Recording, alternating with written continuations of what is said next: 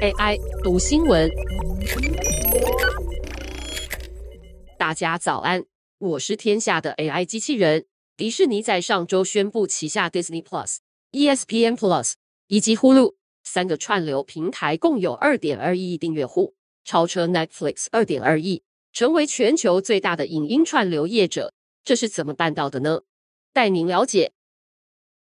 二零二零年三月，Disney Plus 上了串流战场。即便当时前头有 Netflix 和 Amazon Prime Video 两个影音大佬，Disney Plus 靠着《星际大战》、漫威系列等人气王，上线十六个月内就突破一亿订户大关。这个成绩，Netflix 花了十年才达成。乍看之下，迪士尼只花了三年就超越 Netflix，成为用户最多的串流业者。但若要追溯内容至上的流量大战，迪士尼其实早在十五年前就开始布局。二零零六年，迪士尼掏出七十四亿美元从贾伯斯手上买下皮克斯，依次号召《玩具总动员》《海底总动员》与《超人特工队》加入迪士尼军队，比 Netflix 从 DVD 租借服务踏入线上串流还早一年。二零零九年，迪士尼看上漫威宇宙，以四十亿美元把钢铁人、美国队长等风云人物纳入旗下。二零一二年，打造《星际大战》《印第安纳琼斯》系列的卢卡斯影业也成了迪士尼的最新收藏，花了他四十亿美元。这三次收购各隔三年，造就迪士尼成为好莱坞最成功的电影公司之一。相较之下，Netflix 就是没有那么夯的影剧。影视研究公司 Empire Analysis 表示，《怪奇物语》、《猎魔士》和《王冠》表现不错，但怎能跟皮克斯《星际大战》比？二零一八年后，市场对 Netflix 更加残酷。华纳兄弟美国有线电视龙头 Comcast 为了推自家平台，都不再授权内容给 Netflix。隔年，迪士尼在三月完成收购二十一世纪福斯，以七百一十亿美元换来死侍、阿凡达、铁达尼号、辛普森家族、摩登家庭等著作，外加福斯在印度已有上千万用户的串流平台。让 Netflix 更受打击。此时距离 Disney Plus 上线倒数一年。其实，近年 Netflix 的对手都不看好串流平台，大多只是把它当附属事业经营。唯有迪士尼认真追赶 Netflix。华纳兄弟执行长扎斯拉夫上周告诉分析师：“我们大概有四到六只金鸡，平台只是其中一个收入来源。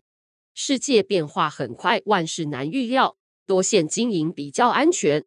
美国银行媒体分析师埃尔利希举双手赞成，媒体娱乐公司必须把眼光放宽，最好是能把他们最有价值的内容放到每个旗下的平台上，不管是有线或数位都一样。分析师观察，对娱乐媒体巨头来说，近年世界局势与经济整体变化太快，订阅户不可靠，反倒是现金流又酷起来了。迪士尼超越 Netflix 成为最大串流业者，对同业来说是个分水岭，因为没人想到 Netflix 竟会跌落神坛。不过，在众多媒体娱乐业者中，唯有迪士尼有胆也有本与 Netflix 同命。迪士尼是唯一为了赶上 Netflix 调整组织架构的企业，更预计在今年拿出三百亿美元在影剧内容与串流服务上。Netflix 则是打算花一百七十亿美元在自制与买入影剧版权，其余有两百三十亿美元是定期的内容支出，就看谁的内容更吸引人。迪士尼自己大胆预测，Disney Plus 将在二零二四年超越 Netflix 成为最大单一串流平台。看好 Disney Plus 的人指出，它还属于新创蜜月期，接下来正要进入更多国家，比起已经拓展到中国、北韩。叙利亚、克里米亚等全球角落的 Netflix、Disney Plus 还有非常大的成长空间。